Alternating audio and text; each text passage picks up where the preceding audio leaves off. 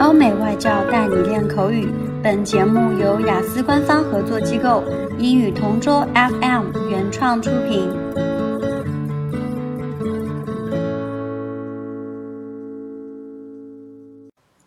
Describe a person who encouraged and helped you achieve a goal.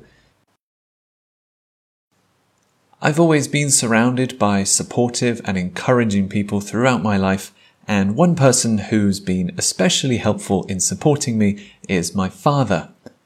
My father was behind me all the way when I finally wanted to get my driver's license.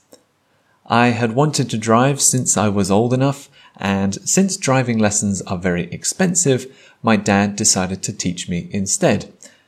I remember him being very patient, understanding, and calm. Being calm was important because the roads that we practiced on were quite busy and I was very nervous when I was behind the wheel. After a few weeks though, I started feeling more and more confident about controlling and maneuvering the car. My dad gave me lots of great advice about how to stay calm under pressure, how to use my mirrors and signals appropriately, how to park, steer, and understand the rules of the road as well. In the end, I took my test and I passed first time. I was over the moon and I couldn't have done it without my dad's help.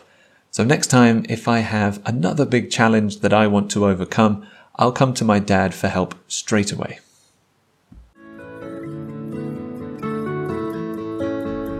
OK，今天的 Part Two 口语话题到此结束。